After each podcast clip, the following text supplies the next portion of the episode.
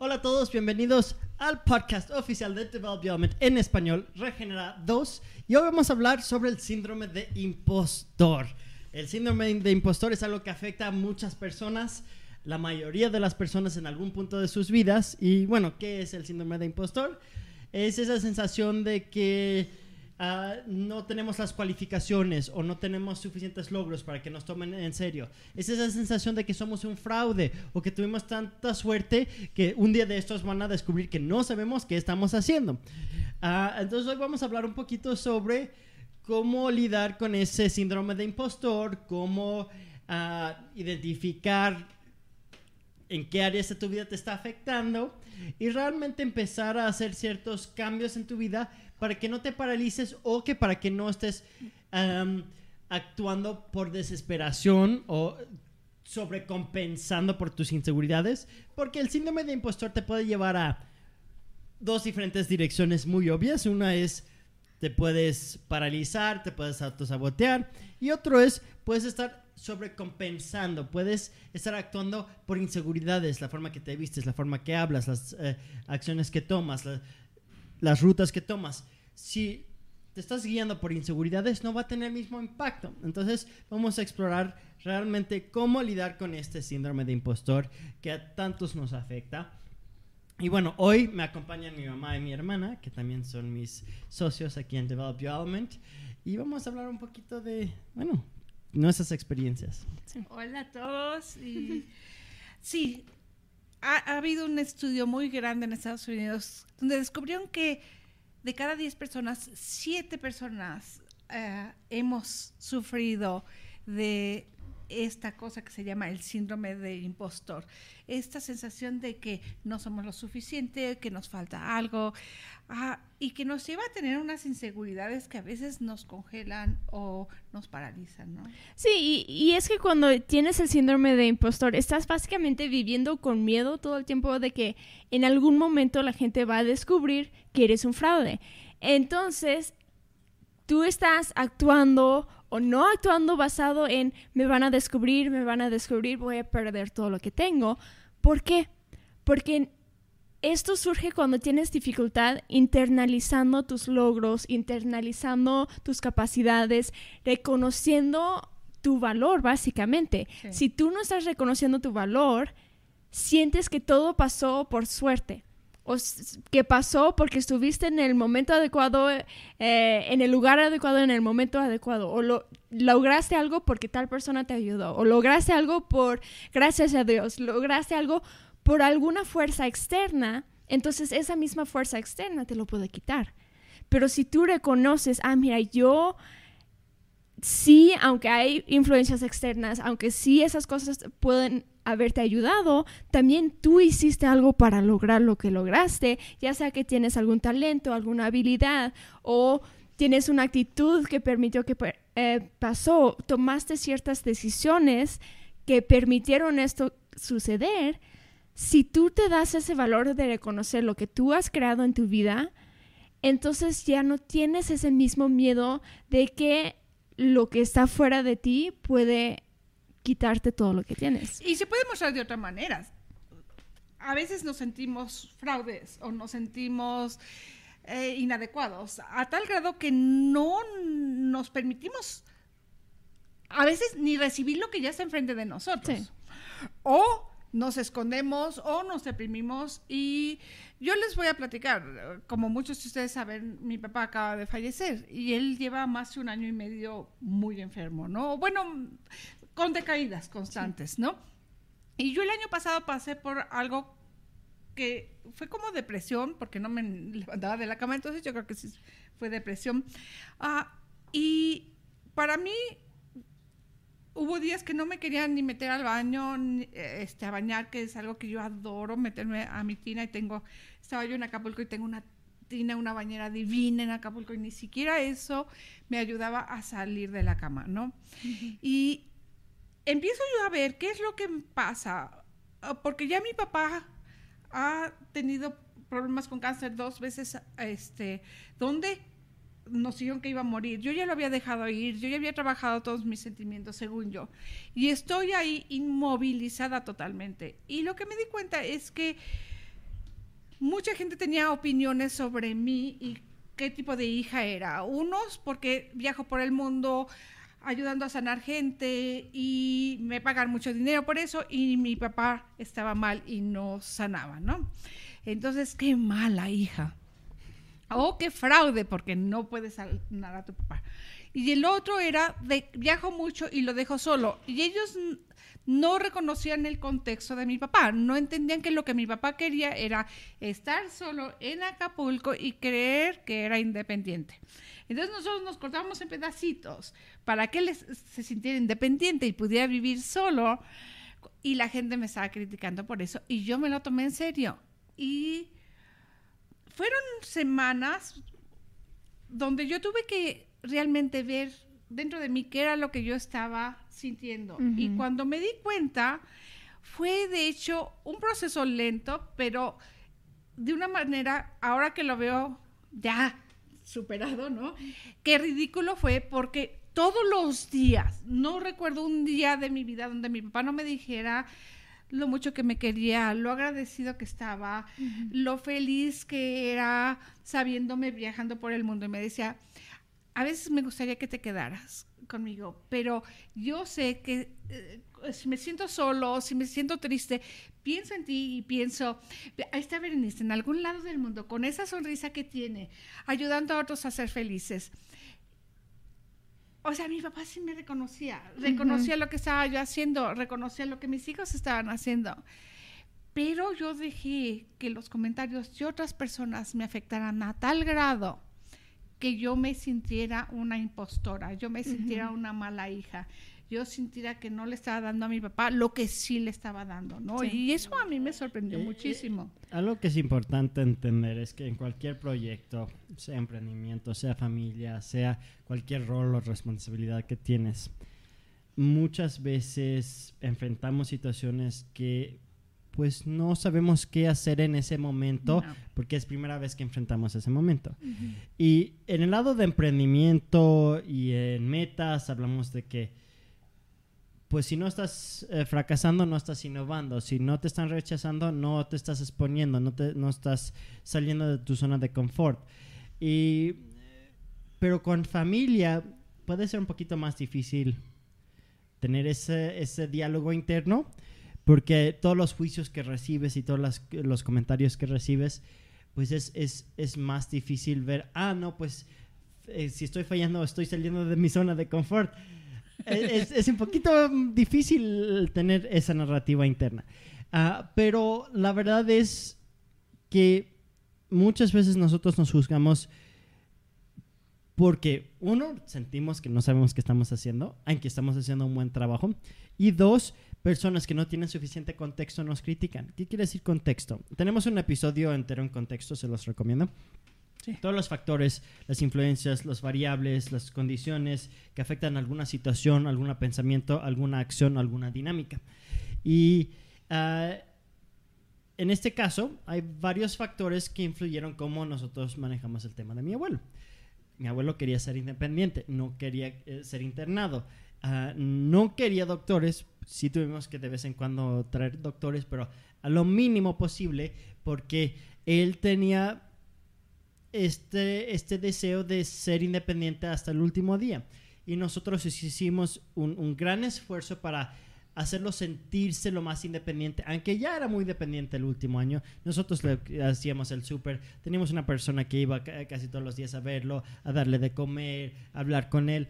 Yo iba lo más posible eh, durante el último año para llevarlo a nadar, entretenerlo, solucionar sus problemas con su tele, que como ya estaba viejito se le olvidaba cómo funcionaba, entonces presionaba mal los botones. Y hicimos un gran esfuerzo para apoyarlo de la forma que, y, siguiendo sus instrucciones. Y ahorita ya que falleció, mm, por lo menos yo tengo mucha paz de cómo lo manejamos, porque realmente cumplimos con sus, sus deseos. Pero muchas personas del exterior que están viendo desde fuera no supieron realmente qué deseos tenía mi abuelo, en qué condiciones estaba mi abuelo, qué necesidades tenía mi abuelo.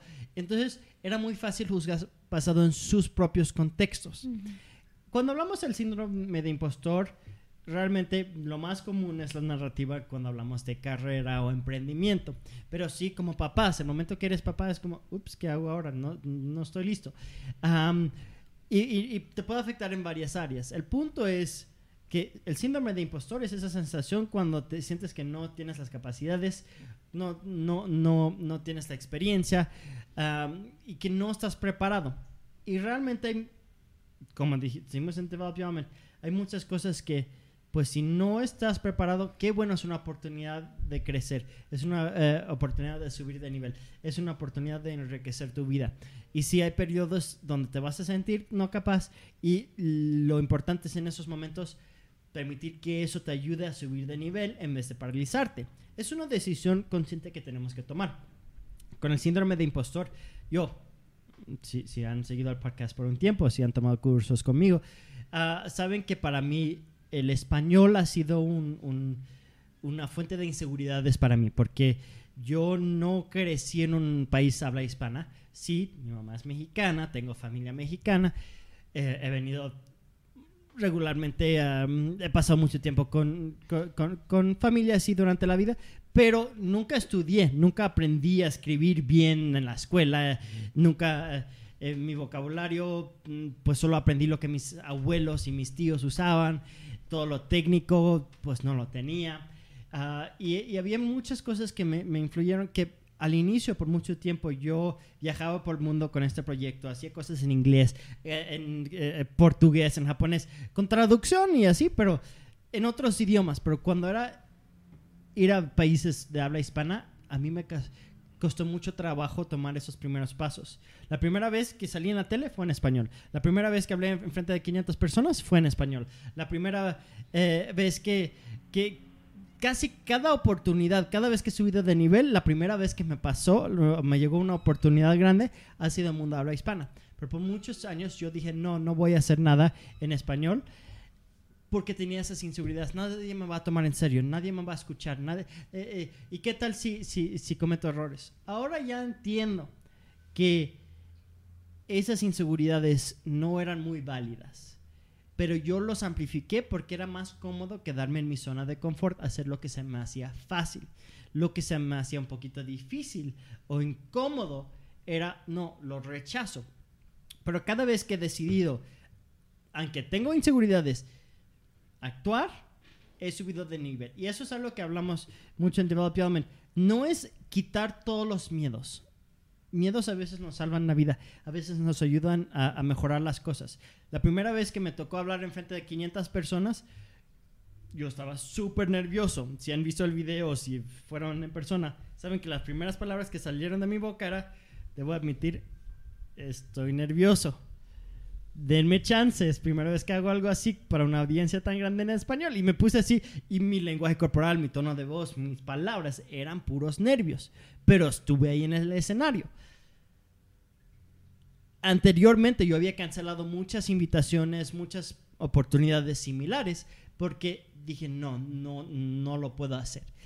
Entonces, yo no gané por quitar mis inseguridades, yo gané por elegir actuar hasta con mis inseguridades. Y eso es lo que decimos, es importante hacer que tus metas sean más importantes que tus miedos. Eso es algo que casi cualquier podcast, episodio de po- podcast que han escuchado, lo hemos mencionado, es algo esencial, porque sí creo que, que es, es, es- si piensas que puedes eliminar todos tus miedos, eres irrealista. Si piensas que no tienes miedos, no eres autoconsciente. Todos tenemos miedos, es parte de nuestra biología, es un proceso natural para salvar nuestras vidas, para tomar mejores decisiones, pero desgraciadamente muchas veces nos lleva a tomar peores decisiones, a hacer cosas por desesperación, por miedo, y eso nos lleva a veces a autosabotearnos o a sobrecompensar. Cuando digo sobrecompensar, ustedes han visto muchas veces personas que ah, tratan de hablar y actuar de cierta forma para ser aceptados, pero donde realmente no es natural. ¿Cuántos papás o abuelos han visto usar palabras como de adolescentes para verse cool? Y los ves y es como, no, por favor, no digas eso, no hagas eso. Cuántas veces has visto a alguien que tal vez no es de barrio tratar de actuar totalmente de barrio y no le sale ni, ni nada. no quieren actuar por desesperación. Sí, una de las cosas que queremos explorar es encontrar quiénes somos nosotros, pero también a dónde vamos. Y sí, a veces hay que hacer ajustes, hay que cambiar cómo nos vestimos, cómo hablamos, cómo presentamos, cómo hacemos las cosas que hacemos. Pero es esencial, esencial ser autoconscientes y no actuar por miedos o por desesperación. Sí, y, y, cuando estamos viendo, cuando somos autoconscientes, sí queremos ver qué debilidades tenemos, qué cosas son difíciles para nosotros, qué errores hemos cometido, pero no para autojuzgarnos, no para castigarnos, sino usarlo como información. Ok, tengo esta debilidad o cometí tal error, ¿qué puedo hacer para mejorar? ¿Qué puedo hacer para avanzar? ¿Qué puedo hacer para que esto no me limite en la vida? Eso es muy diferente a, ay, cometí este error, estoy mal, estoy mal, estoy mal. Porque cuando te estás juzgando demasiado, cuando te estás autocastigando demasiado, te vas drenando, te vas desgastando, quedas sin batería, sin energía, sin enfoque, aumentas todas tus inseguridades, les das tanto poder a tus inseguridades que sí vas a cometer más errores ah, y sí vas a fracasar más y sí vas a tener más problemas. Pero si lo usas como información de que, ok, aquí hay una área de oportunidad para crecer, tal vez ahorita no tengo la energía para superarlo todo a la vez, pero puedo tomar ciertos pasos, puedo empezar a ver, ok, qué cosas he hecho bien, qué cosas sí he logrado, uh, qué sí puedo valorar de mí, ok, subes un poquito de, de, autoconfianza con eso, ok, ¿qué puedo hacer para mejorar esa área en específico? Vas subiendo, vas avanzando, vas subiendo de nivel y entonces no te va a causar tantos problemas. Pero tenemos que reconocer cuando algún error o debilidad nuestro es directamente lo que nos está causando problemas o si el autojuicio y el autocastigo es lo que nos está causando más problemas. No, y es que somos súper buenos para autoflagelarnos, ¿no? Y puede ser dos cosas, como unas veces es bien fácil caer ahí para no tratar algo diferente. O sea, ya tenemos esa ah, cantaleta en nuestra cabeza y, ah, no, sí, mejor ni trato al fin que ni quiero, al fin que ni voy a... No, no, no, se me antoja, pero no, no, mejor que ella va a brillar por eso porque a mí no me importa, ¿no? Es bien fácil, te das por vencido, no tratas. Y, y la otra es porque lo hacemos para que cuando la gente nos critique no nos afecte tanto. Yo ya me autocritiqué tanto que lo que me diga Juanita ya no me importa porque yo ya me lo dije peor, ¿no? Y es una mentira. Porque cuando Juanita te dice lo que te dice, te duele porque tú tienes ahí algo que no has querido ver, que no has querido cambiar. Sí, si alguien te habla directamente a tus inseguridades, te duele más que cuando te critican en algo donde no tienes inseguridades. Sí, a mí con mi papá, una de las cosas que pasó es que mi papá y yo éramos muy unidos. O sea, de veras, mi papá, cuando digo que es mi héroe, cuando digo que... Es que no sé, qué lindo era. Nos llevamos súper bien. Los dos tenemos creo que éramos los que teníamos un poco más introvertido en la casa, entonces como que nos refugiábamos mucho, podíamos estar mucho tiempo en silencio y esa gratitud que él tiene tan, o tenía tan contagiosa, ¿no? Entonces, yo me casé con un extranjero y por 33 años viví fuera de México. Y yo sí sentía que yo lo había abandonado porque entonces le tocó estar con puros extrovertidos en la casa.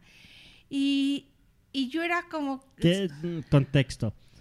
Sentiste que abandonaste a tu papá por e, haberte ido al extranjero. Sí. Sí, sí, entonces cuando yo me siento que yo abandoné a mi papá, que su aliada, su cómplice no está, yo tengo ese sentido de culpabilidad. Entonces, cuando alguien me dice que lo estoy abandonando otra vez, aunque sea para ganar dinero, para poder pagarle sus gastos, ¿no? Este, o contribuir en eso, es como, me aprietan el botón que yo ya tenía. Eh, esa inseguridad que yo ya tenía. Si yo no hubiera tenido eso, no me importa. ¿no? me lo dicen y yo, ¿de qué me estás hablando? Yo estoy haciendo lo que yo tengo que hacer y mi papá está bien contento conmigo. Pero yo ya tenía esa inseguridad. Y esa inseguridad fue la que tuve que trabajar. Entonces, si tú no tienes una inseguridad, lo que te diga Juanita, se te resbala. Sí. Sí, no, algo que pasó cuando lanzamos estos podcasts, que tenemos uno antes de este en inglés también, hicimos unos anuncios en video, Yannick y yo, ah, anunciando el podcast de qué se va a tratar, cómo va a ser y así. Y varias personas nos criticaron por nuestros acentos en inglés, que para mí, para Yannick, el inglés es nuestro idioma principal, el dominante, el que más hemos hablado durante más de nuestras vidas. Y yo como no he tenido mucha inseguridad en mi inglés, saqué buenas calificaciones en mis clases de inglés, yo no he sufrido de racismo como ellos porque se ven más mexicanos y yo soy la blanquita. Entonces, yo no he sufrido muchos de los juicios que ellos han sufrido. Entonces, a mí me lo dicen y yo me empiezo a reír y empiezo a bromear con la persona que nos puso esos comentarios y jajaja, ja, ja, a ver, pues lo hemos hablado todas nuestras vidas. ¿Qué más podemos hacer para mejorar nuestro inglés? A ver, dime, ¿no? Pero a ellos sí les afecta un poquito más, porque sí. han recibido juicios en esa área, sí han sido más visiblemente extranjeros cuando hemos vivido en países que son ah, más blancos y donde se habla más inglés. Entonces, sí entraron con un poquito más de nervios de que, a ver, estoy diciendo esto bien y estoy pronunciando esto mal y se me fue esta palabra, etcétera.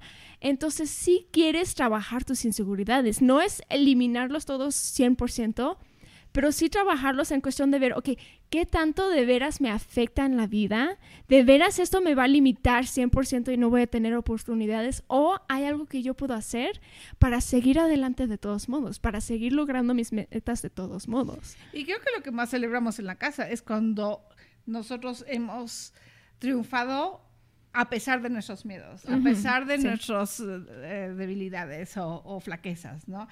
Y, yo, pero yo, si ustedes ven los primeros programas en inglés, se me trababa la lengua, no podía hablar, decía las palabras totalmente mal. Eh, o sea, no. Y yo soy filóloga inglesa con casi doctorado en eso. Yo he dado clases en universidades carísimas, o sea, compuestos altos en universidades. Y, hablando inglés. Trabajando como investigadora también en inglés tengo libros publicados en inglés. Y aún así me puse como tonta.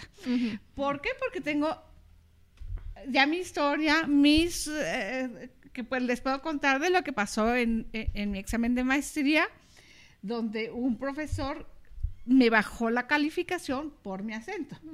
O sea, era un examen que presenté que era magnífico y me puso una calificación alta, pero no tan alta como se merecía por mi acento, ¿no? Y desde entonces tengo yo esa inseguridad muy grande porque me la han criticado.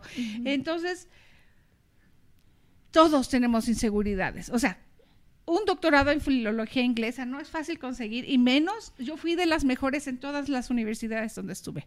De veras con las mejores calificaciones. No, a veces no había nadie mejor que yo.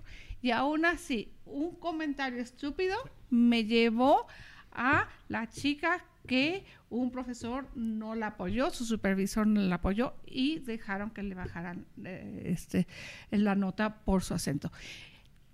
Así somos, o sea, de veras, es increíble cómo todos podemos pasar por esto, todos tenemos nuestras inseguridades, pero no hacerlas tan grandes, no darles tanta voz en la cabeza, no dar, eh, eh, alimentarlas tanto, buscar cómo salir, qué hacer que nos emocione. Y para mí es algo bien chistoso porque yo amo a la gente muchas veces me dicen, ay, voy a ir a lavar la losa o voy a ir a, a recoger a los niños o cosas que no son divertidas. Y yo les digo, disfruta, y mucha gente me voltea y me, eh, o me contesta en mensajito, ¿cómo quieres que disfrute esto? Y le digo, en Develop Your Element hablamos de que quieres tú regenerarte de una forma proactiva y todo lo que haces sea divertido, sea emocionante.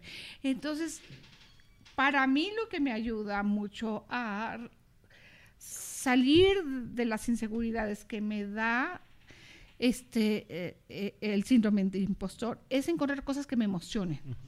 Ok, estoy hablando mal inglés ahorita, no me está saliendo. En vez de criticarme y decir, ay, mira, estuve al aire y cometí tal error y dije esta babosada y esa otra y esa otra, es, ok, ¿qué puedo hacer que sea emocionante para mí? para que empiece yo a pensar en inglés otra vez, ¿no? Sí, y, bueno, solo quiero dar un poquito de contexto a lo que dijo rápido y ah, estaba diciendo que eh, en Develop Young hablamos de regenerarte y poder disfrutar de todo tipo de cosas. Eh, que quede claro, también hablamos de que a, veces tenemos que para, pasar por periodos incómodos para llegar a periodos más cómodos. Entonces, sí tenemos que salir de nuestra zona de confort, de hacer cosas. Y a lo que va mi mamá es que con las herramientas de Develop te puedes regenerar, recargar tu batería para ser más paciente, más empático, más resiliente, tener más perseverancia durante los periodos incómodos y también tienes más empatía y más eh, claridad mental para ver lo positivo y lo bueno de una situación que tal vez puede ser también de cierta forma negativa y sacar lo bueno de cada, cada situación. Entonces lo quería agregar un poquito de contexto para dar claridad a ese, ese punto. Gracias, hijo. Sí. Y creo que se me fue mi punto. Bueno, entonces, mientras tanto, ah, una, de las cosas que también hablamos en Develop es sobre teorías de personalidad. Hablamos de, eh, personas extrovertidas que necesitan alto estímulo social, ambivertidos que necesitan medio estímulo social y son flexibles con su estímulo social, y introvertidos que necesitan menos estímulo social. Entonces, ah, nosotros lo dividimos en, en, seis elementos, dos extrovertidos, dos ambivertidos, dos introvertidos.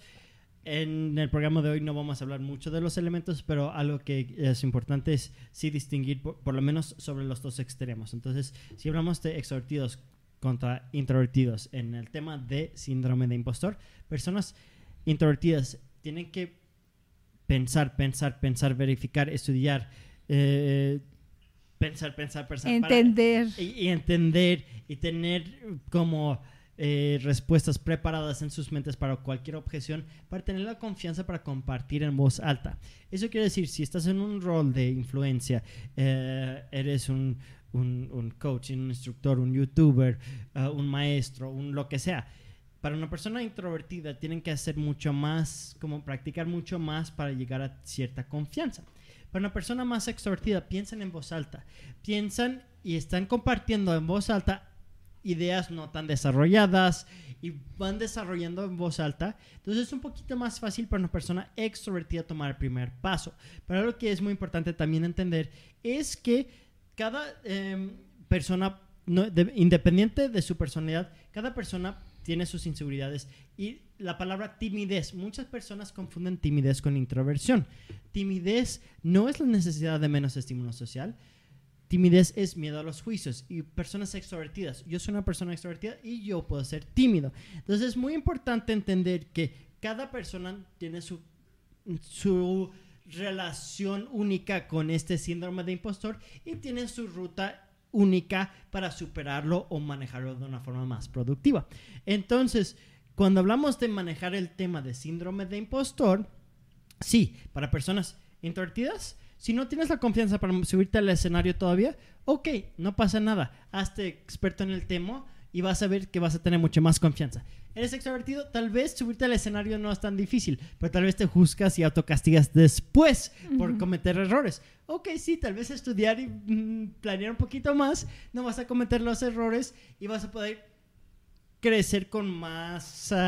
eh, constancia porque no te vas a autosabotear después por el error que ya cometiste en el pasado. Personas extrovertidas tienden a autocastigarse por errores que ya cometieron porque son más impulsivos. Personas introvertidas, aunque sí se pueden autocastigar por errores que cometieron, muchas veces se autocritican antes de hacer algo y se frenan antes de hacer algo.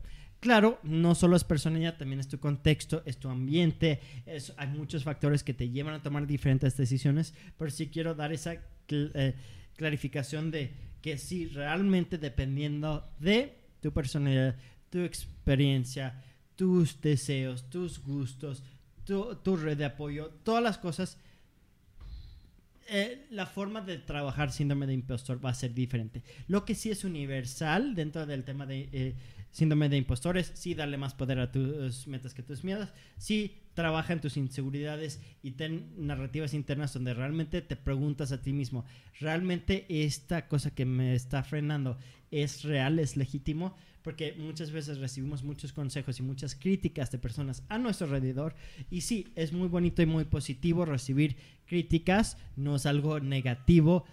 Puede ser negativo si es lo único que estás escuchando, pero si tienes balance dentro de la retroalimentación que estás recibiendo, estás recibiendo tanto positivo como negativo, pero negativo más hacia lo constructivo. Genial. Si solo tienes personas que te están echando porras, no vas a ser autoconsciente. Si solo tienes personas críticas, no vas a tener la confianza para salir de tu zona de confort. Entonces, si encuentra cómo tener una red de apoyo que tiene esa diversidad que te van a dar. Hay personas que te van a hacerte sentir muy grandioso y hay personas que te van a ayudar a mejorar las condiciones de todo lo que haces y ayudarte a tener mayor impacto. Y una cosa que eh, yo hago es que como sí, como CEO de este proyecto, como líder, como la persona como principal de que, que tiene como muchas soy responsable por todos, digamos. Cualquier error que yo cometo influye a muchísimas personas. Entonces, muchas personas me llegan con ideas, con retroalimentación, con comentarios y comentarios muchas veces muy críticas. Críticos. Y, críticos. Y ha sido un proceso filtrar el ruido a ver, ok, ¿cómo tomo esta información y lo implemento de la mejor forma? Hubo un periodo que si era como, oh, no me quería poner la defensiva o quería sobrecompensar o quería escaparme. Ahora lo que hago es, ok, déjame ver, esta persona, ¿por qué me estás diciendo esto? Ok, esta persona me lo está diciendo por sus propias inseguridades, por sus propios errores, ¿sí o no? Si la respuesta es sí, me tengo que preguntar, ¿es su contexto similar al mío? ¿Sí o no? ¿Qué quiere decir eso? Por ejemplo, si hay un familiar que te está aconsejando basado en los errores que cometió a, tu edad, pero tú no estás cometiendo esos errores, de repente esa eh, eh, crítica o esa información no es tan valiosa. Pero tal vez sí llega a ser similar. Entonces, si tienen suficiente contexto, le pongo más atención. Si toman el tiempo para entender mi contexto y me hacen muchas preguntas, les pongo más atención. Si solo me hablan sin darme oportunidad para explicar o compartir mi contexto, pues no le doy mucha eh, importancia. Y hay una diferencia entre dar contexto y justificar acciones. Porque Muy bueno, si, si yo comparto, mira, esta es mi situación, tengo estos recursos, estos miedos, estas inseguridades, eh, estas oportunidades, estos deseos, este trauma, este conflicto con esta persona. Si yo tomo el tiempo para comunicar esa parte, ah, ok, ya la otra persona puede darme retroalimentación personalizado. Pero si yo uso mi contexto para ponerme a la defensiva, no va a ser valioso. ¿Qué quiere decir? Si un familiar o un miembro del equipo me está dando eh, retroalimentación y yo me pongo a estar eh, como... No, es que mira, es que no entiendes mi contexto y este es, es que soy así y es que por esto es por esto y solo lo usas como para defender tus acciones, se pierde el enfoque y ya no están resolviendo problemas, ya no están innovando, ya solo están justificando el status quo. ¿Existe esa palabra en español? ¿Lo entienden? Espero que sí. Ah, eh, están justificando el presente. Entonces, ah, es sumamente importante filtrar el ruido. Ok, si no tienen contexto, no le voy a dar tanto valor. Pero no voy a usar mi contexto para ponerme a la defensiva tampoco. Voy a explicar mi contexto, pero voy a estar abierto a recibir retroalimentación. También, cuando hablamos de todo lo que es retroalimentación, tenemos que entender que hay personas que tal vez están en competencia contigo y te van a tratar de bajar. También hay personas que tienen gustos, intereses totalmente diferentes. Por ejemplo, si hablamos de música, hay muchos artistas con diferentes estilos. Puedes agarrar cualquier género en el rock, con el reggaetón, con el hip hop. Va a haber personas que tienen su idea, de un buen hip hop tiene que ser así, un buen reggaetón tiene que ser así, un buen rock tiene que ser así. Si no es así, no es auténtico, no es bueno. Y desgraciadamente muchas personas tienen esa forma de pensar. Y no está mal que tengas tus gustos, pero no quieres estar invalidando otras personas y otras formas de hacer las cosas. Por ejemplo, en la música, cuando encuentras tus gustos, hay un instinto muy fuerte de estar criticando a todos los otros estilos que no están dentro de lo que a ti te gusta. Y es normal. sí, yo recomiendo que crezcas y evoluciones y tengas suficiente confianza para poder valorar diferentes tipos de música y, y- no tener tan rígido tu mentalidad de qué es bueno y qué es malo. Pero me imagino que todos se pueden imaginar alguna persona en sus vidas que tiene una idea muy definida de cómo es un buen esto, un buen esto. Puede ser música, puede ser una buena mujer, puede ser un buen hombre, puede ser un buen emprendedor. Para ser emprendedor tienes que hacer esto, para ser un buen líder tienes que hacer esto. Tenemos muchos estereotipos. Cuando tú tratas de convencer a todos y ganar respeto de todos, vas a perder. Cuando tú encuentras tu audiencia que tienen un contexto similar, gustos similares, hay ganas, hay espacio en este mundo para todo. Y lo que sí es muy importante es, digamos, si tú eres eh, un, un artista o, o- un experto en cierto tema y tú tienes cierta narrativa, tienes cierto estilo, hay gente que buscan eso. Pero también hay gente que tiene un contexto totalmente diferente, una forma de pensar totalmente diferente. Si tú desperdicias tu tiempo tratando de convertir a mucha gente, te vas a desgastar mucho más que si tú buscas dónde están las personas que les interesa lo que yo tengo que ofrecer. Y si en el proceso puedes convertir a algunas personas, pero es mucho más fácil atraer a gente que están buscando lo que tú puedes ofrecer que convertir a personas que no están buscando, que ya tienen definido sus ideas y ya tienen su forma de pensar. Y si tú tratas de convertirlos, no, no vas a ganar. Yo lo he visto con muchos, eh, muchas personas que están en el mundo de desarrollo personal. Si hablamos de desarrollo personal, hay muchas formas diferentes de hablar sobre los mismos temas. Hay personas que son más espirituales, personas que son más como totalmente académicos o científicos, hay personas que están en un punto medio, hay personas que son totalmente teoréticos, hay personas que son solo lo, lo comprobado. Hay- hay- O, hay- o lo del pasado. o, o lo del pasado. Hay personas que, que creen en Dios, hay personas que no creen en Dios, hay personas que creen en fantasmas, hay personas que no. Si tú tratas de forzar tu contexto, tus opiniones, tu narrativa en personas que tienen una forma totalmente diferente de pensar, te, van a criticar, te van a encontrar errores en todas tus ideas y te vas a sentir como un fracaso. Sí, puedes convertir algunos, pero es mucho más desgastante. Pero en este mundo hay tantas diferentes personas que hay personas que buscan lo que tú puedes ofrecer con tu forma de pensar. Entonces, la razón el punto de compartirles esto no es decir, ah, no, pues porque tienen otro contexto no van a poder recibir de ti. Sí, entre más confianza tiene una persona, más pueden recibir de personas diferentes, con diferentes formas de pensar. Pero lo que sí yo he visto es muchas veces, por ejemplo, con redes sociales, alguien pone un comentario mm, negativo. Tal vez le das más importancia de lo que le debes de dar. Nosotros hemos de repente recibido comentarios de personas que tal vez tienen un contexto tan diferente que ya no importa tanto la- esa voz. Por ejemplo, una vez nos llegó hablando de los comentarios negativos. ah, y eh, Roberto pone, hola, quiero decirles que hablan un inglés perfecto, además de, eh, de un muy buen español. Felicidades por hablar en público en ambos idiomas. Muchas gracias. Gracias. Ah, la verdad es que es un reto para nosotros porque si no, si entran inseguridades, pero ya hemos llegado a un punto donde pues a, a- a- compartir esto, eh, aunque algunas personas nos pueden juzgar. Am, entonces, eh, regresando al, al punto de, de- y, y implementando esto de los idiomas que hemos hablado un poquito, cuando, y creo que Itzel ya compartiste que no- alguien, unas personas pusieron unos comentarios sobre nuestros acentos. Cuando fuimos a su perfil a ver su información, resultó que era una persona que era como, bueno, racista, digamos. Sí. Ah, que era una persona que era poder para los blancos, esto, el otro, y tenía, esa era su narrativa. Entonces, claro, si esa es su narrativa, cualquier otra forma de pronunciar cualquier cosa, y si uno se ve un poquito diferente, un poquito de extranjero, claro que esa persona nos va a criticar. Pero eso no quiere decir que no hay miles de otras personas que van a poder recibir y escuchar Sí. y, y- y valorar lo que compartimos. Aquí en el equipo, cada persona aquí tiene diferentes formas de pensar Totalmente. sobre el desarrollo personal en cuestión de yo no soy espiritual, yo no soy religioso, yo no soy nada de eso.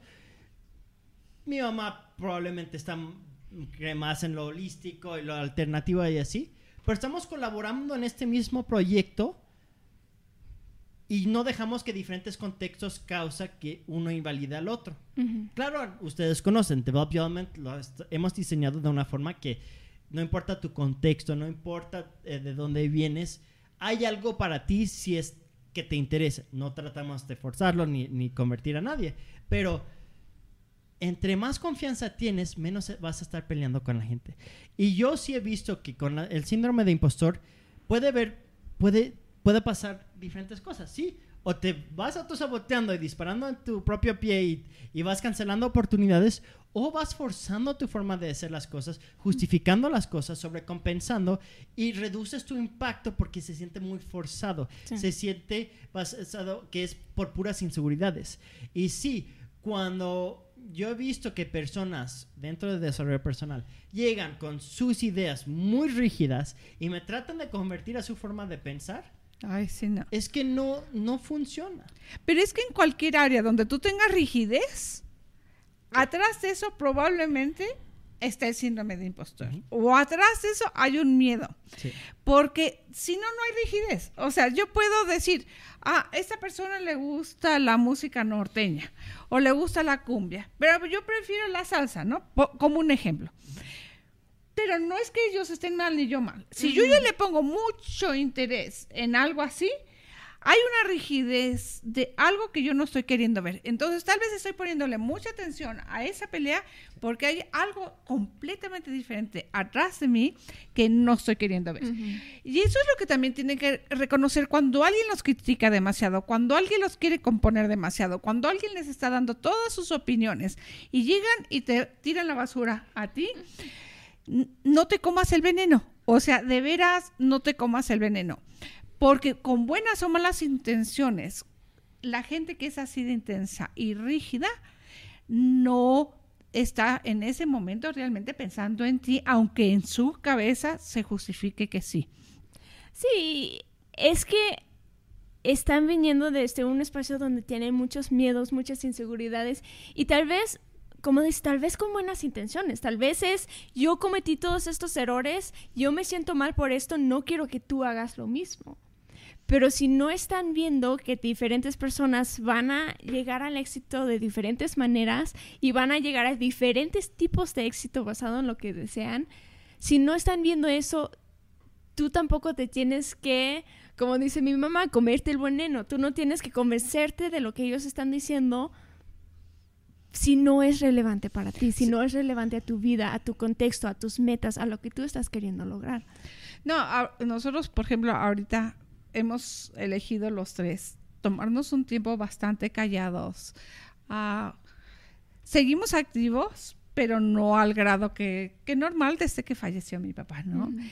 Y mucha gente espera, porque ya estamos vestidos, porque salimos a la calle, que volvemos a, a, a la vida normal, o sea, que estemos como eh, antes. Y es como, tenemos que recordarle a la gente, ¿saben qué? O sea, nosotros necesitamos un poquito de tiempo. Denos chances, sí provóquenos a ser mejor, sí provóquenos a salir de la casa, etcétera, pero nos vamos a tomar unos días, ¿no? Y, y, y alguien, de hecho, me, en buena onda me dijo, oye, ya no te vistas de negro, porque tú, una de las cosas que les gusta a la gente es que me he visto de muchos colores y eh, como combino mis accesorios. Y no me estaba yo ni poniendo accesorios ni, ni, nada más que negro. Y le dije, sí, te juro que lo voy a hacer en cuanto lo sienta, pero en este momento, por alguna razón me quiero vestir de negro, ¿no? Y al principio eran vestidos más sobrios, hoy ya traigo un poquito más adorno este, en mi vestido y ya me puse anillos. Pero si tú no te, si tú no te tomas el tiempo de explicar tu contexto y entender el contexto de la otra persona, sí te vas a perder en los comentarios, en las opiniones, en los consejos. En este caso, la persona que me lo dijo en cuanto le expliqué mi contexto, ella inmediatamente dijo, uy, yo a mí no se me permitió pasar eso con mi mamá. O sea, yo no me tomé tiempo mm. cuando mi mamá falleció. Entonces ella estaba viéndolo desde lo que ella vivió, ¿no? Sí. Y dice, ay, qué bonito que te estás tomando el tiempo. Pero ella sí, esta persona en este caso, sí estaba abierta a entender mi contexto Sí. y escucharlo y, y, y compararlo con el de ella. Entonces, muchas veces esos, esa sensación de impostor o de que no somos suficientes viene de otras personas que nos saben recibir. Pero también queremos ver dónde nosotros nos estamos recibiendo. Yo no estaba recibiendo todo lo que me decía mi papá por y hice más valioso lo eh, que decían las otras personas, ¿no? Sí. Y cuántas veces de veras nosotros no recibimos las cosas bonitas que nos dicen y le ponemos más peso a la crítica. Y me acuerdo de un programa que teníamos Itzel y yo hace unos años. eh, me acuerdo que en cuanto terminamos el programa había una manita así. Sí. Y, y, y, y, nunca supimos qué fue, ¿no? Pero ya sabíamos y se volvió parte de la broma, ¿no? Sí. Vamos a terminar el programa y a ver si ya está la manita, ¿no? Sí. Pero era la primera persona que comentaba, siempre era en negativo. Sí. Siempre era negativo. Y tú, como persona, tienes que tener ese autoconocimiento a tal grado que tú sepas, ok, ¿esto realmente es relevante en mi vida, lo que me están comentando, o no es? ¿Hay algo donde tengo que poner atención o no? Porque aunque te lo digan de una forma negativa y no muy amable, tal vez si hay algo allá atrás, ¿no? Sí. Sí. Pero no te envenenes con las No, es- palabras es- y no te es- envenenes tú con tus propios Es diálogos. súper importante poder recibir retroalimentación, escuchar a otras personas, ser autoconsciente y autocrítico también. No estamos hablando de eliminar toda la crítica sobre nosotros porque realmente, como dije más hacia el inicio del programa, necesitas personas que te critiquen, que te ayudan a mejorar las cosas y personas que sí te echan porras y te ayudan a sentirte grandioso. Tienes que estar innovando y mejorando todo el tiempo. Si no estás mejorando todo el tiempo y te quedas en tu zona de confort, pues realmente mm, no vas a llegar a donde quieres llegar. Ah, algo importante que, quiero mm, mm, mm, compartirles, una cosa, si, si es- su síndrome de impostor los está llevando a procrastinar, tenemos un episodio sobre procrastinación muy bueno donde hablamos de todos los factores y todas las cosas que nos llevan a procrastinar. A veces es inseguridades, a veces miedo al fracaso, a veces es por falta de información que nos paralizamos. Hay muchas cosas y, y- y sí vale la pena ver ese. Am, Ahorita les quiero eh, explicar un concepto, pero primero hay una pregunta. Yesenia pregunta, ¿qué taller nos recomiendas tomar de Develop Your Element para quitarnos este síndrome devorador? Ah, es que el síndrome de impostor nos puede eh, afectar en diferentes áreas de nuestras vidas. Sí. Entonces, tenemos uno buenísimo que se llama miedo al rechazo, Sí. que, que, que ayuda con muchísimos miedos, no solo eh, Sí, eh, miedo al rechazo. Es tan bueno que antes era de tres horas, después se hizo de cuatro horas, después de seis horas y ahora ya es todo el día porque la gente quiere... Eh, ese, eh, ese- cuando yo lo doy hasta como instructor y fundador eh, y de, de- de esta técnica, ah, cuando yo doy esa clase, mm, pasan muchas cosas donde, wow, eh, me estoy, eh, le estoy dando más poder al miedo ahorita. Uh, no, ups, ok, en esta relación no es tan dinámica. Chin, he estado haciendo esto, uy, y, y me voy cachando. Entonces, ese, ese es buenísimo. Otro buenísimo es convirtiendo fraquezas en en superpoderes. Si tienes esa sensación que estás mal, que no tienes capacidades, que tienes puras flaquezas, convirtiendo flaquezas en superpoderes te ayuda a ver dónde ciertas características de tu forma de ser, cómo solo regenerándote, redirigiendo, desarrollándote un poco, puedes dirigir esa misma cosa de algo, en vez de algo negativo, a algo positivo. Hablamos en Develop Your Mind que, por ejemplo, en la personalidad fuego. Si no saben qué es personalidad fuego, es una personalidad más extrovertida, muy enfocada, maduro, eh, busca resultados, busca impacto. Y sí, pueden ser arrogantes a veces. Cuando son inseguros y cuando están drenados, usan eh, esa necesidad de tener impacto de una forma arrogante, negativa y destructiva, donde bajan a otras personas para elevarse a sí mismos. Pero cuando están con alta autoconfianza, cuando están regenerados, ¿qué hacen? Elevan a todos, inspiran a todos. Y esa misma confianza lo pueden dirigir o algo negativo o algo positivo. Con los acuáticos, si no saben cómo son los acuáticos, los acuáticos son personas sumamente emocionalmente expresivas, eh, eh, con, muy conectados con sus emociones, eh, valoran mucho conexiones profundas. Pero cuando están con alto- a- auto- autoconfianza, están regenerados, llevan a, eh, lo llevan para conectarse mejor con la gente, elevar a la gente, apoyar a la gente, convivir y disfrutar.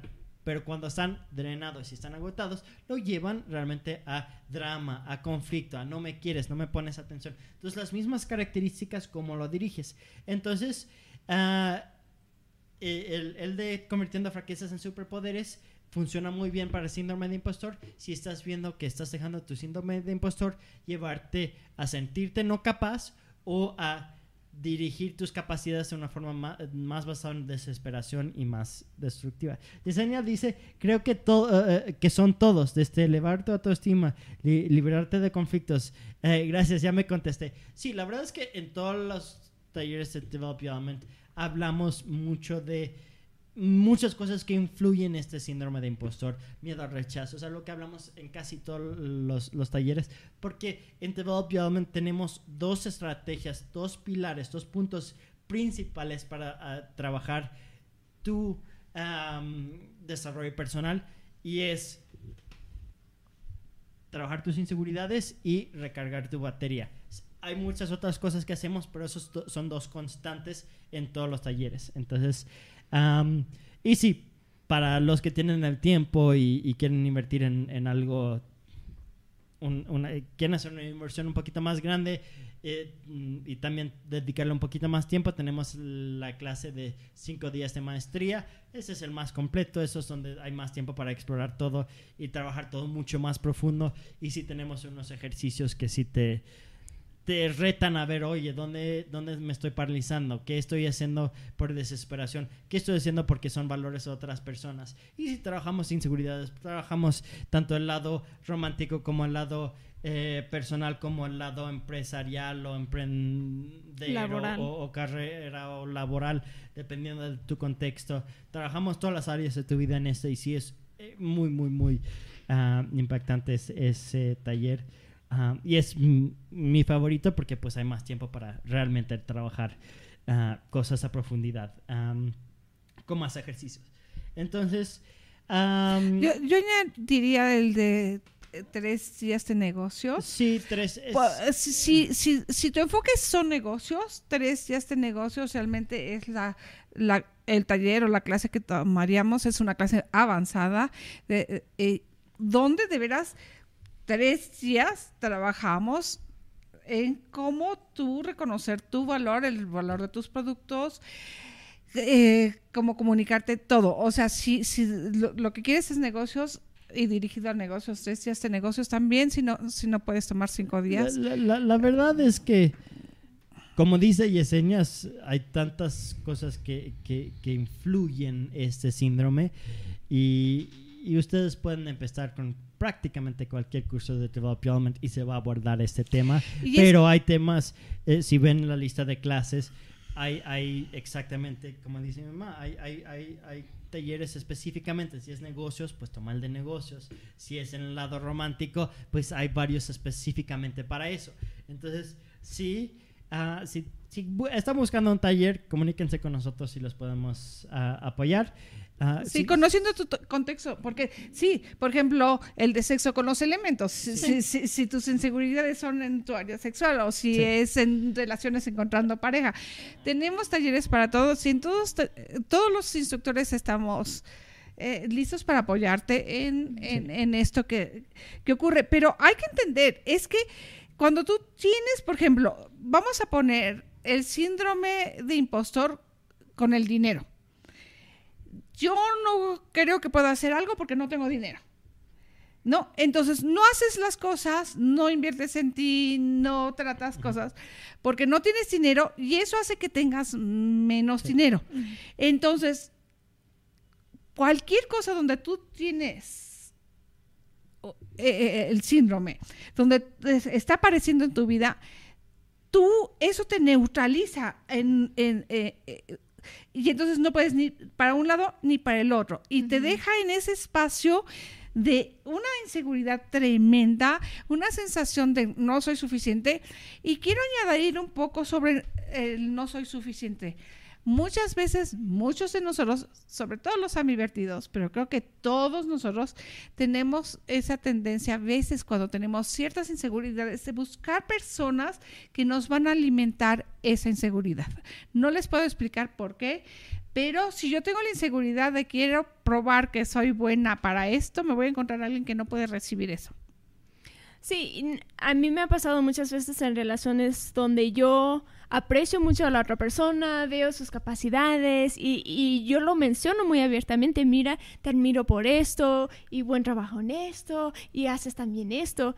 Y yo he notado que muchas personas cuando tienen demasiadas inseguridades se enojan conmigo y me dicen, ¿por qué me dices esas cosas?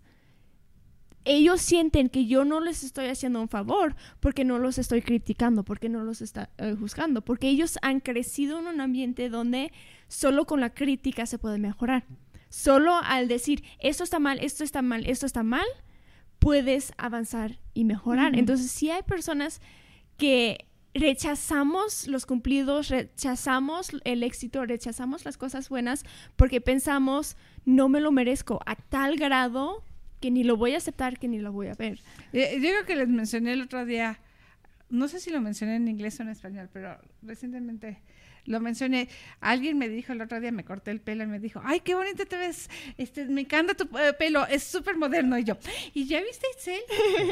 y, y, de repente me di cuenta, ¡Ah! no recibí el cumplido, no lo... O sea, la persona me lo estaba diciendo con de veras emocionado y yo en vez de recibirlo voy ya viste y, y, cuántas veces hacemos eso. Parecemos ninjas no ahí viene la cosa y nosotros lo evadimos y lo evadimos y lo evadimos porque no queremos verlo porque estamos ocupados porque ya nos enfocamos tanto en lo negativo por lo que sea. No. No lo, lo, lo, lo que pasa es que muchas veces no podemos ver lo bueno porque lo malo nos está, como hay alarmas o, se amplifica. Una, les quiero comunicar un concepto que les pueda ayudar un poquito con eso. Hay algo que se llama el efecto, no, eh, la regla 80-20. ¿Qué quiere decir? Que 20% de tu esfuerzo crea 80% de tus resultados. O 20% eh, de tus trabajadores van a eh, crear 80% de los resultados. 20% de tus clientes van a generar 80% de tus eh, ganancias. 20% ah, de los, los uh, ¿cómo se llama? Mm, las opciones o, las capacidades de un programa van a influir 80% del uso de ese programa. Entonces, 20% crea 80% del impacto. No es como algo científico, exacto, preciso, es como un guía, es como algo que te puede ayudar a ver, ok, si tienes 20% bien, bien, bien, y es el 20% que tiene más impacto, el resto, el 80% que sigue, lo puedes seguir desarrollando, pero no, no invalidar el 20 que está bien, bien, por el 80 que todavía no está bien, bien.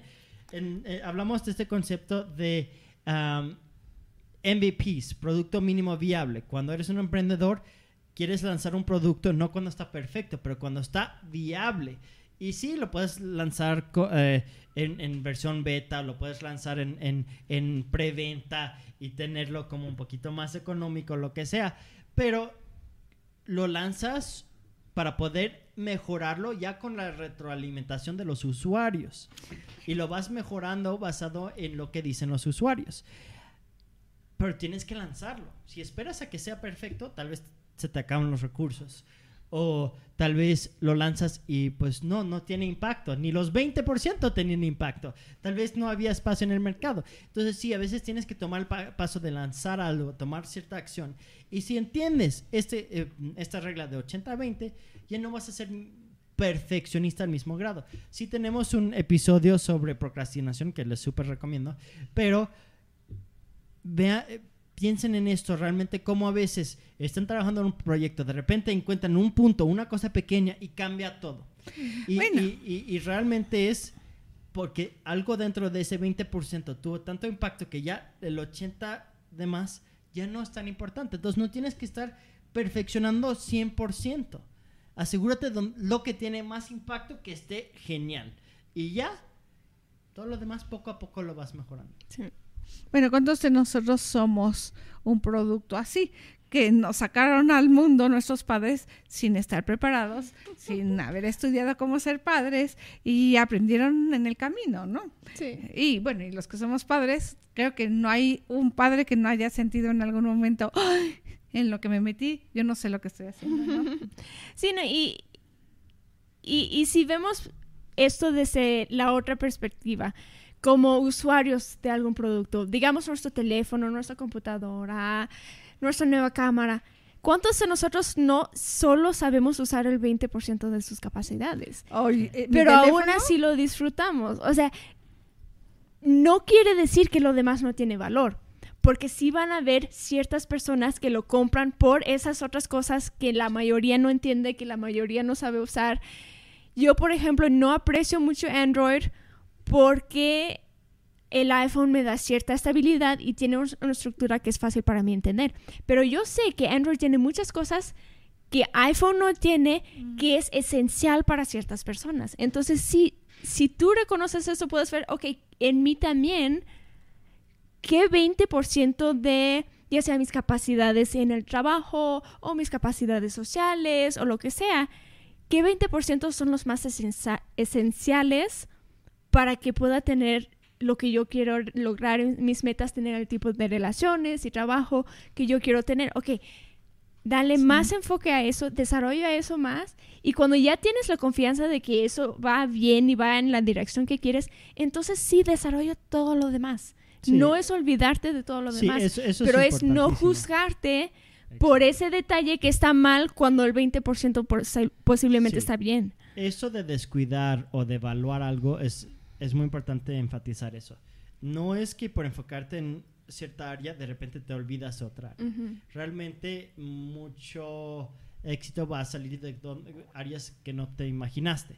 Y entre más eh, te expones, entre más experimentas y desarrollas diferentes áreas, mejor. Pero sí es importante no tratar de perfeccionar 100% antes de lanzar algo, antes de compartir algo. Sí, para las personas introvertidas van a tener un proceso más largo para poder lanzar que una persona extrovertida por su forma de ser. Una persona ver- extrovertida tal vez va a lanzar más rápido porque ya lo quieren lanzar y tienen impaciencia y tal vez ellos necesitan esperarse un poco y mejorar las condiciones. Cada persona tiene su propio contexto, pero una cosa que, que, mm, por ejemplo, si nosotros reflexionamos sobre nuestro síndrome de impostor, yo, yo, yo les voy a hablar de mi síndrome de impostor. Obviamente yo tengo mucho síndrome de impostor, yo estaría mucho más avanzado si no fuera por mi síndrome de impostor, pero cada día estoy tomando más acciones y estoy logrando más Sí. cosas gracias a no darle tanto poder.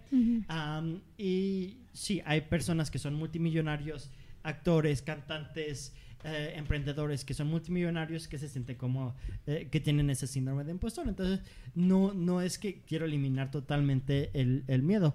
Por ejemplo, cuando eh, di la conferencia eh, en la Semana Nacional del Emprendedor a 500 personas, estoy feliz que tuve esa sensación porque me ayudó a mejorar la calidad de lo que hice. Pero cuando, cuando hablamos de- del síndrome de impostor, ya, Ibas ah, a- ah, mi- mi- estaba hablando de, Sí. de- de- de mi, mi- mi- mi contexto y lo, lo que les quería hablar era- es el ahorita, por ejemplo. Yo sé que por mi síndrome de impostor, cuando yo empecé este proyecto, dije nadie me va, ma- me va a poner, tomar en serio porque no terminé la carrera. Porque tengo cara de bebé, entonces me crecí la barba, me crecí el pelo, tenía el pelo hacia atrás. ah, como fue conformando el tiempo, eh, vi que no era un problema tan grande, entonces ya me corté el pelo, ya me empecé a rasurar más y así. Ah, pero por mucho tiempo tenía que sobrecompensar por eso. Luego, cuando decidí lanzar esto al mundo, dije, primero no quería compartirlo con el mundo, hice como clases pruebas en Japón, en Brasil y lo hice en muy pequeño. Para, como en el proceso de research and development, de, eh, eh, eh, investigación y desarrollo. No sé si es exactamente Sí. literal así, pero Sí, es el creo que sí. Ah, y ya cuando se desarrolló a cierto punto, dije, ok, ya lo quiero compartir con el mundo. ¿Qué imagen quiero qué- y cómo quiero que me, me vean el mundo? Ok, quiero alta producción, quiero cámaras profesionales, quiero micrófonos profesionales, quiero un estudio profesional, quiero esto. Y sí, al inicio, pues sí cometí muchos errores en invertí tal vez en un lente equivocado, en una forma eh, en una cámara equivocada y me tomé tiempo en educarme, pero ya llegué a un punto donde pues ya me gusta mucho como si ven mi Instagram tenemos o el Instagram oficial de Develop Element tenemos muchos videos prácticamente todos los días ah, de eh, herramientas de un minuto y me encanta como la plantilla, la barra de progreso eh, ahí editado en el video. Me encanta como las cámaras y las luces se ven en la mayoría de los videos. No siempre, a veces salen un poquito feitos, pero el estándar me gusta mucho. Pero ahora ya lo que me están retando miembros del equipo es hacer más contenido más vulnerable, más tras bambalinas, hacer los stories, las historias, eh, compartir los problemas cuando están pasando, no solo cuando se encontró una solución. Porque aquí en la oficina, claro, tenemos muchos miembros de diferentes personalidades, contextos, experiencias, ah, retos, experiencias, conocimientos, lo que sea. Y claro, cada día hay alguna sorpresa. En, en cualquier proyecto van a haber sorpresas, van a haber Hoy en la mañana no podíamos Hoy en la salir. mañana no podíamos salir al air- aire porque nos faltó un cable, porque miembros de nuestro equipo fueron de viaje con uno de los cables que necesitamos y se me olvidó comprar el cable.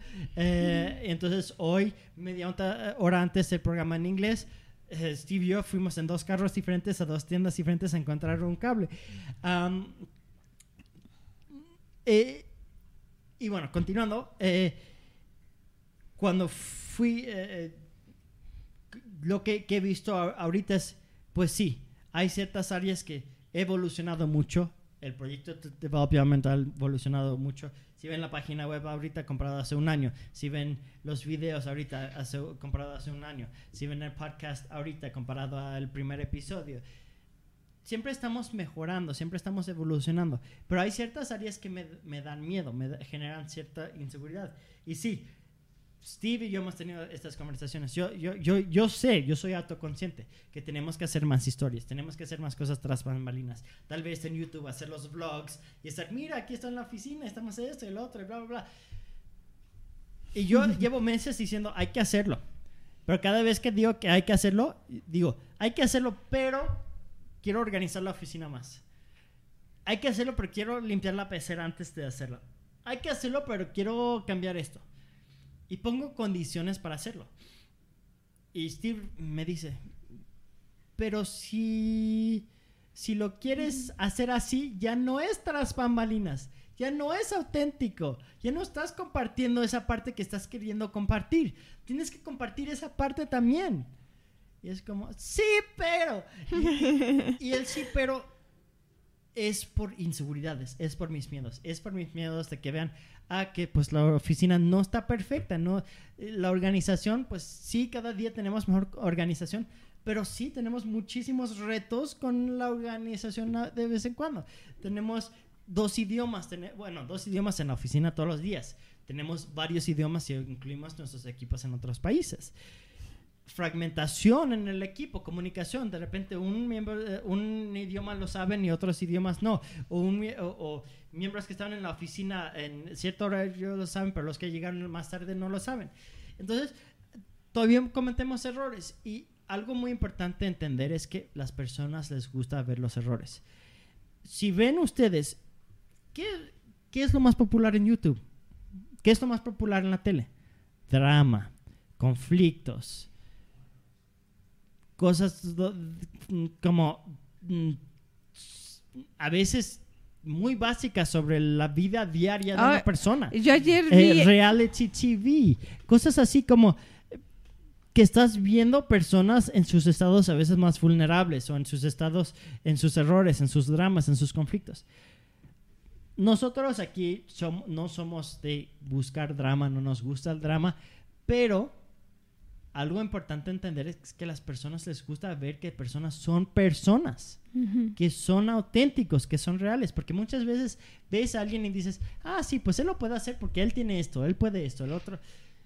Y sí, por ejemplo, conmigo, muchas per- personas pueden decir, ah, él puede hacer eso porque viaja por todo el mundo, eh, habla no sé cuántos idiomas, creció en, en Dinamarca, Holanda, Japón, Canadá, en países de primer mundo, no sé qué. Y pueden decir muchas cosas. Pero ya cuando yo comparto, no, pues tengo mis inseguridades, tengo mis miedos, tengo mis, mis, mis mis traumas, tengo, tengo esto, tengo, y me paralizo aquí, no, y ahorita tengo este conflicto, y ahorita eh, eh, la economía de la empresa estamos, pues sí, gastando mucho dinero e invirtiendo, y a ver si calculé bien o mal, ups, se me rompió la cámara que acabo de comprar, ups, este viaje que, eh, que tenía todo organizado bien, se fue todo para abajo porque confié en la persona equivocada, ups, esta sorpresa, ups, esta sorpresa, ups, ahorita estoy cuidando a familia y no estoy trabajando porque estoy dedicándole mucho tiempo a la familia este último año.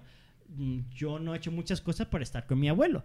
Muchas cosas que lo he compartido un poquito en el podcast, pero en totalidad mi imagen público no he querido compartir todo lo que pasa tras bambalinas. Ahora, ahorita ya sé mi síndrome de impostor, tengo que trabajar esas cosas, tengo que enfrentar esas cosas. Y lo que les pido a ustedes es, solo porque deciden invertir y desarrollar cierta área y tener cierta cierto confort en cierta área, no descuiden otras áreas. Identifiquen en sus trabajos, en sus carreras, en sus proyectos, qué áreas ya tienen desarrollados y qué áreas no están eh, desarrollando. Siguen haciendo lo que están haciendo bien. invierten más ahí. Pero tal vez las áreas que no están enfrentando son los que va a ser dentro de ese 20% que les va a cambiar su vida y solo lo están procrastinando por inseguridades.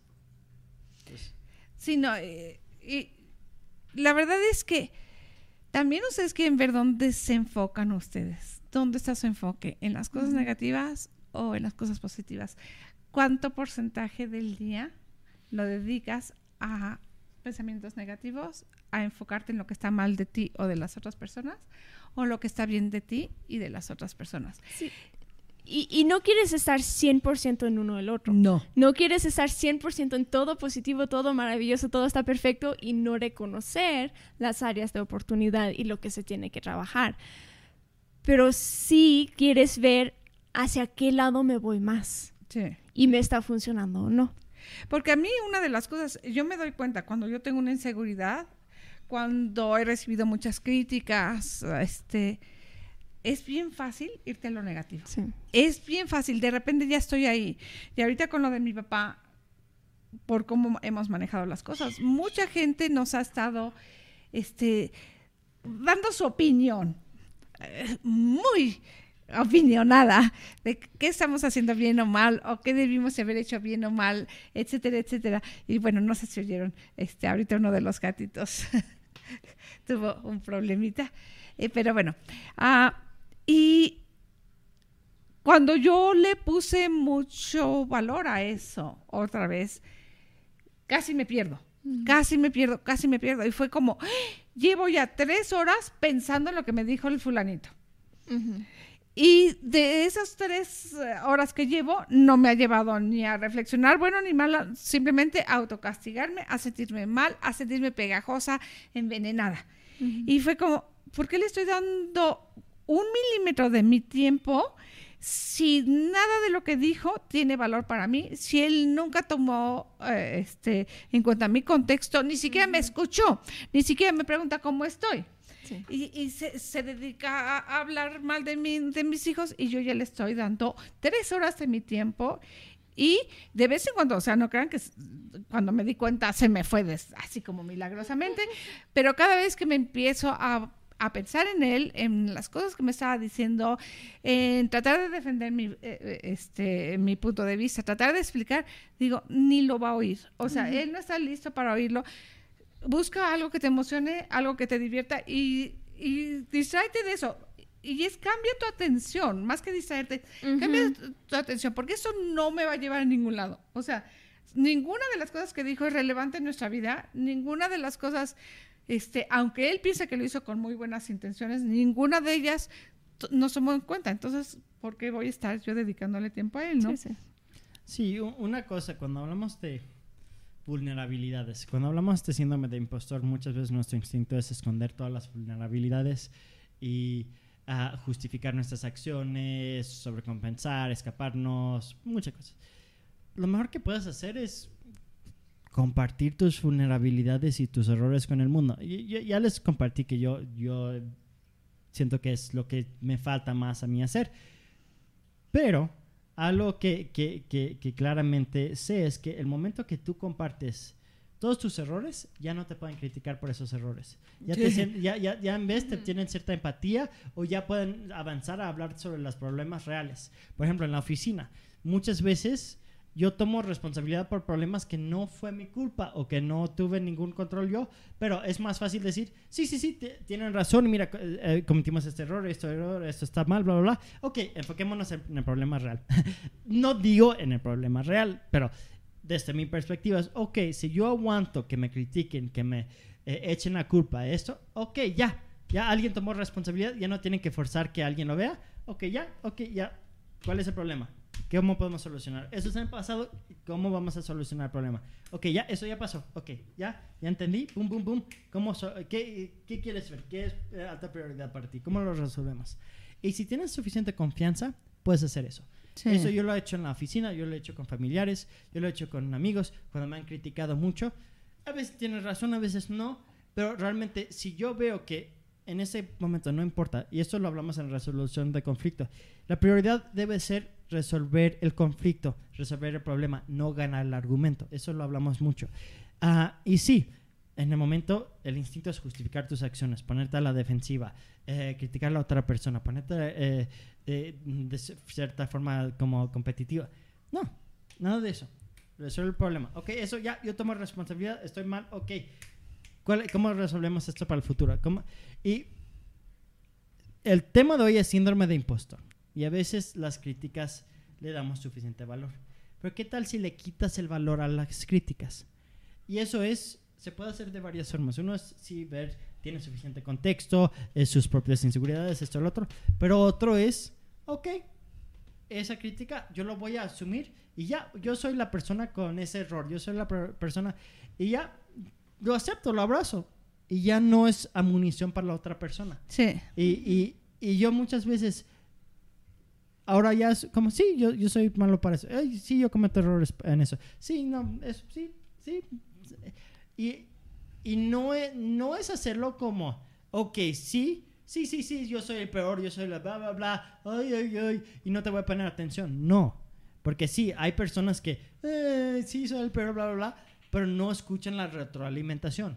Claro, en el momento escucha la retroalimentación y evoluciona, mejora, pero no le des tanto poder que te paralices o justifiques. Eso es lo que no queremos hacer. Sí, y, y es también cuando tú tomas tiempo para conocerte a ti y como decían mis hijos, reconocer tus puntos fuertes y tus habilidades y dónde estás en el camino.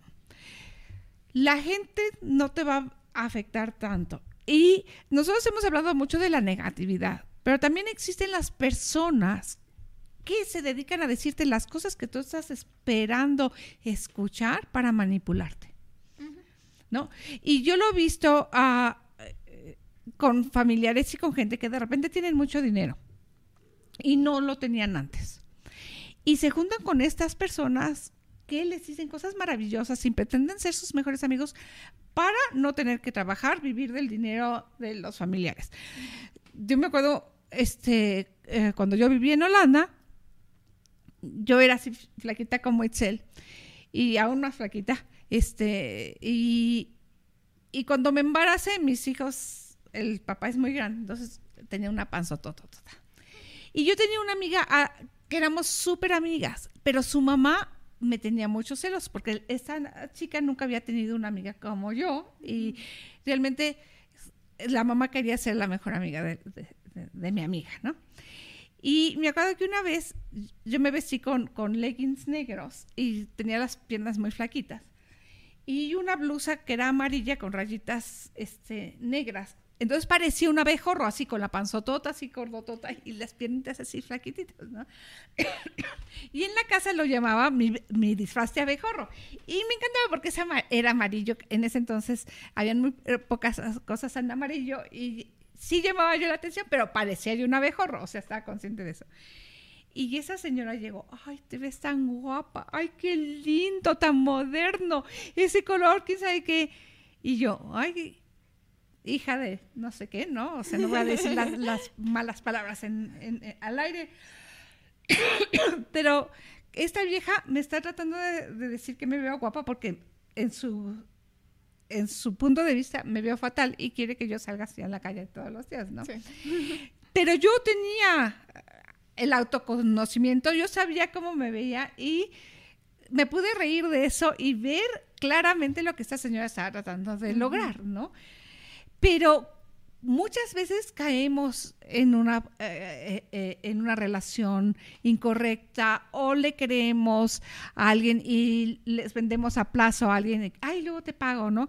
Porque nos dicen o hacen lo que estamos esperando que alguien nos siga o haga por nuestras inseguridades. Y lo veo yo mucho en los negocios. ¿Cuánta gente dice, ay, es que si yo le vendo a McDonald's, bueno, no voy a poner marca porque es un ejemplo. Si yo le vendo al señor fulanito, ¿no? Y es un señor mega famoso.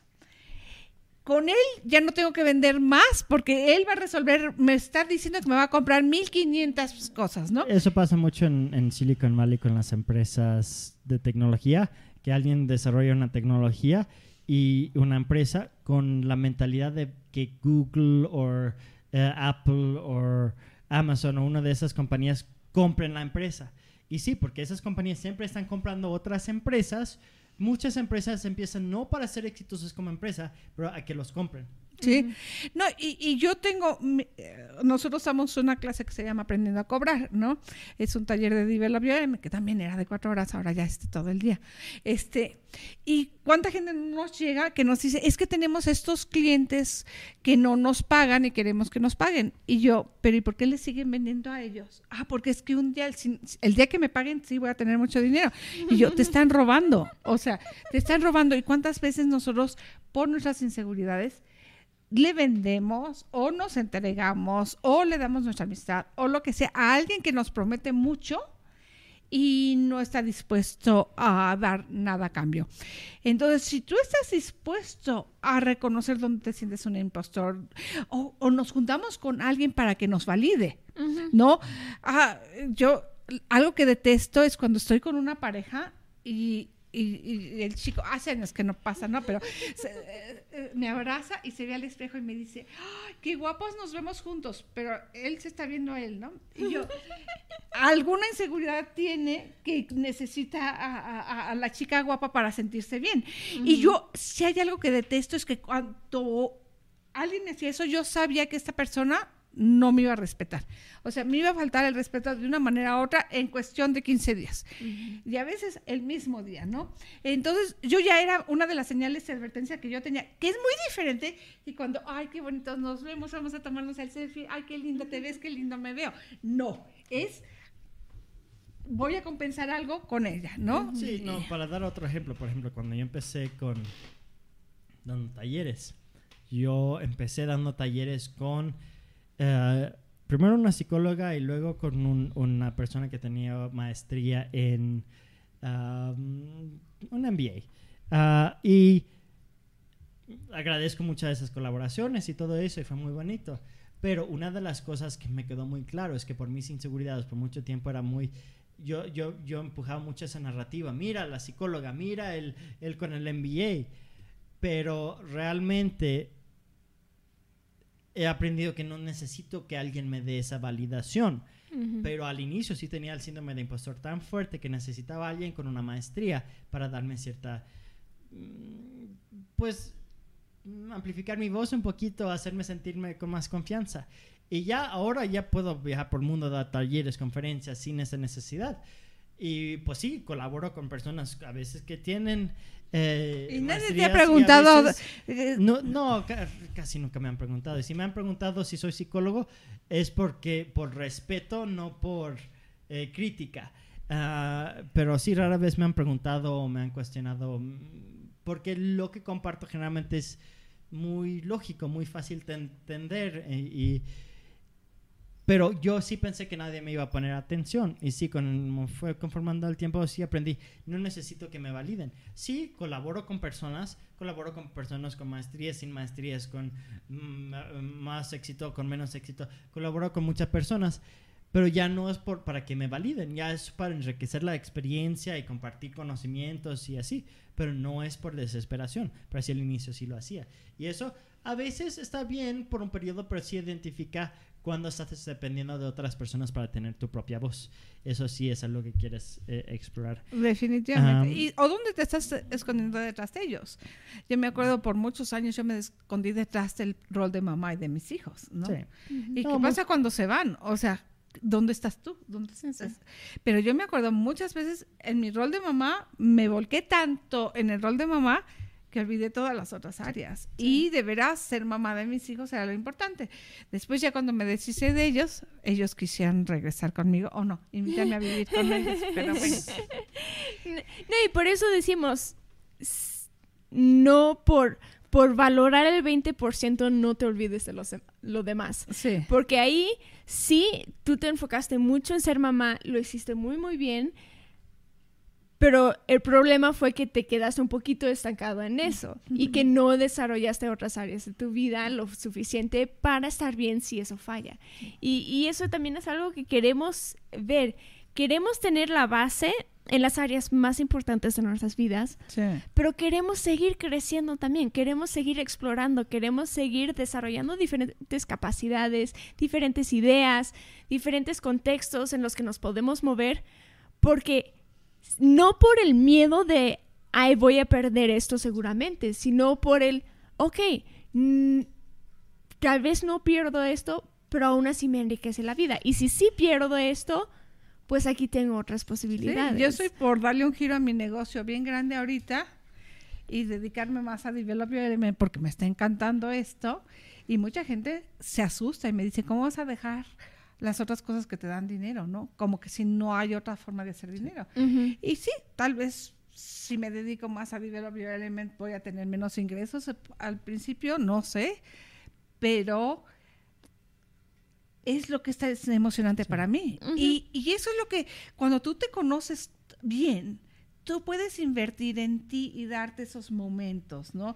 Y creo que todos lo hicimos, tú lo hiciste hace un año o dos años cuando tu hermano te invitó a dejar todo atrás y tú lo dejaste cuando veniste a cuidar a mi mamá y dejaste Hawái, tu carro, tu ropa, todo lo dejaste atrás en, Vancouver, ¿no, Yannick? O sea, van a haber momentos así, pero si tú te tienes a ti, es mucho más fácil. y con todos los miedos, o sea, es que no es que no tengamos miedos, no es que ya, ay, como nosotros hablamos del síndrome de impostor, ya no lo tenemos. Es, lo tenemos, pero hacemos algo más emocionante y es algo que en este momento aplica más a nuestra vida porque nos conocemos, entonces podemos tomar esos riesgos. Sí, exactamente. Si tú te das tu valor, puedes tomar más riesgos porque sabes que tú tienes algo de valor dentro de ti si sientes que todo es por algo externo, por lo que te dicen los demás, por la suerte, o por, complacer a alguien, por, o sea, que todo lo bueno en tu vida depende de otros, entonces si pierdes algo y el miedo que podría ser así es así. Y el miedo que podría ser así es así, se amplifica el miedo cuando no tienes una base dentro de ti, cuando tú empiezas a darte tu valor, cuando tú empiezas a reconocer, y aunque sea difícil, aunque ahorita estés diciendo es que no tengo ni la menor idea qué hago bien o qué, empieza a ver, ok, rétate a decir, ok, soy bueno para esto, tengo estas capacidades, esto no lo hice tan mal, aunque sea ahí que empiezas, aunque sea poco a poco, empieza... Es fácil para mí que es difícil para otros. Sí, empieza a crear esa base porque entonces sí, no es que no vas a tener ningún miedo, sino es que los miedos no te van a controlar tanto. Sí, sí, y eso es, ese es el objetivo. O sea, no desaparecen. Vas a seguir encontrando cosas que te hacen insegura, lo que sea, pero busca que te emociona más. Si no tienes miedo, quiere decir que no estás saliendo de tu zona de confort también. Es si no estás enfrentando retos, realmente te estás quedando en tu zona de confort. Es si, si no tienes cierto, esta sensación de que hay un riesgo o, o, de que puedes cometer un error o que no estás preparado o que no estás innovando. Entonces sí, por favor, entiende que con tu crecimiento, con la innovación, vienen muchos periodos donde te sientes como un impostor, donde sientes que todo se puede caer.